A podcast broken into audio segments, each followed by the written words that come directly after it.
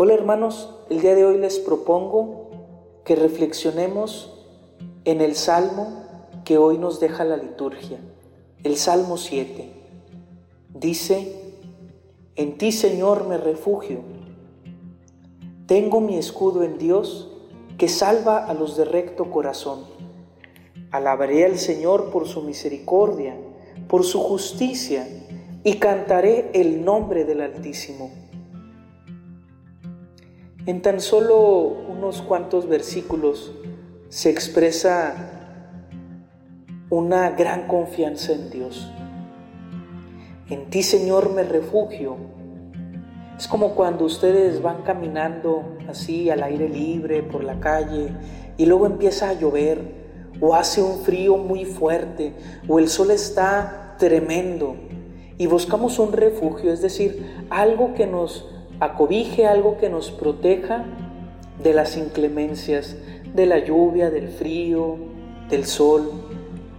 Decirle a Dios, Señor, tú eres mi refugio, es reconocer que hay dificultades adversas en la vida, que hay problemas eh, familiares, laborales, que podemos estar pasando por una crisis, por algo muy difícil y decirle, Señor, tú eres mi refugio, es como decir, Señor, protégeme, que estas situaciones no me afecten tanto. Así como un escudo es para evitar que lanzas y flechas lleguen al corazón de la persona, decirle a Dios que Él es mi escudo es, Señor, que estos ataques, que estas dificultades no entristezcan mi corazón.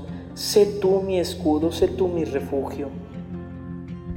Decimos también, salva a los de recto corazón. Una persona con corazón recto es una persona auténtica, es una persona que no tiene doblez. Una persona recta es alguien que lo que dice lo hace. Dios salva a los que son auténticos. Dios salva a los que no se dejan engañar. Dios salva, Dios protege a los que se mantienen firmes en sus convicciones y sus valores. A veces vienen a proponernos algún trato que tenga que ver con alguna extorsión, una traición, hacer una mala jugada. Pero cuando nos mantenemos firmes, rectos, auténticos, el Señor está ahí con nosotros. Claro que van a venir ahora las flechas y las lanzas que nos van a criticar. ¿Cómo se te ocurre hacer eso? Ándale, tan fácil que es. Pero el Señor es nuestro escudo y nosotros nos mantenemos rectos. Termina esta parte del Salmo diciendo, alabaré al Señor por su justicia. Alabar es reconocer las cosas buenas que hay en otro. Cuando una persona alaba a otro, es reconocerle las virtudes, las habilidades, lo bueno que ha hecho.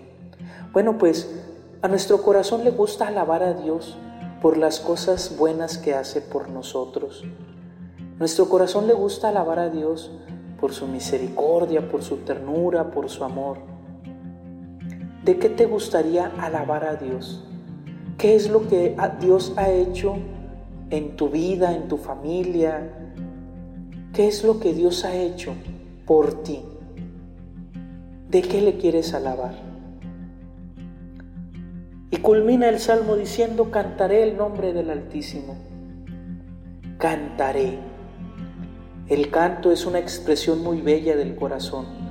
El canto es una expresión del Espíritu en la cual se manifiesta a través de la voz, a través de la melodía, lo que hay ahí en lo íntimo Cantarle a Dios es una de las cosas más bellas. Cantar a Dios es orar dos veces. Hermanos, les proponemos que el día de hoy le canten a Dios. ¿Qué le quieres cantar? Lo que haya en tu corazón. Recuerda alguno de los cantos, de las alabanzas que más te gusten, que más sean significativas para ti. Y al día de hoy, cántale a Dios con todo tu corazón. Un canto que exprese ternura, alegría, amor. Un canto en el que tu corazón se encuentre con el corazón de Dios. Alabado sea el Señor.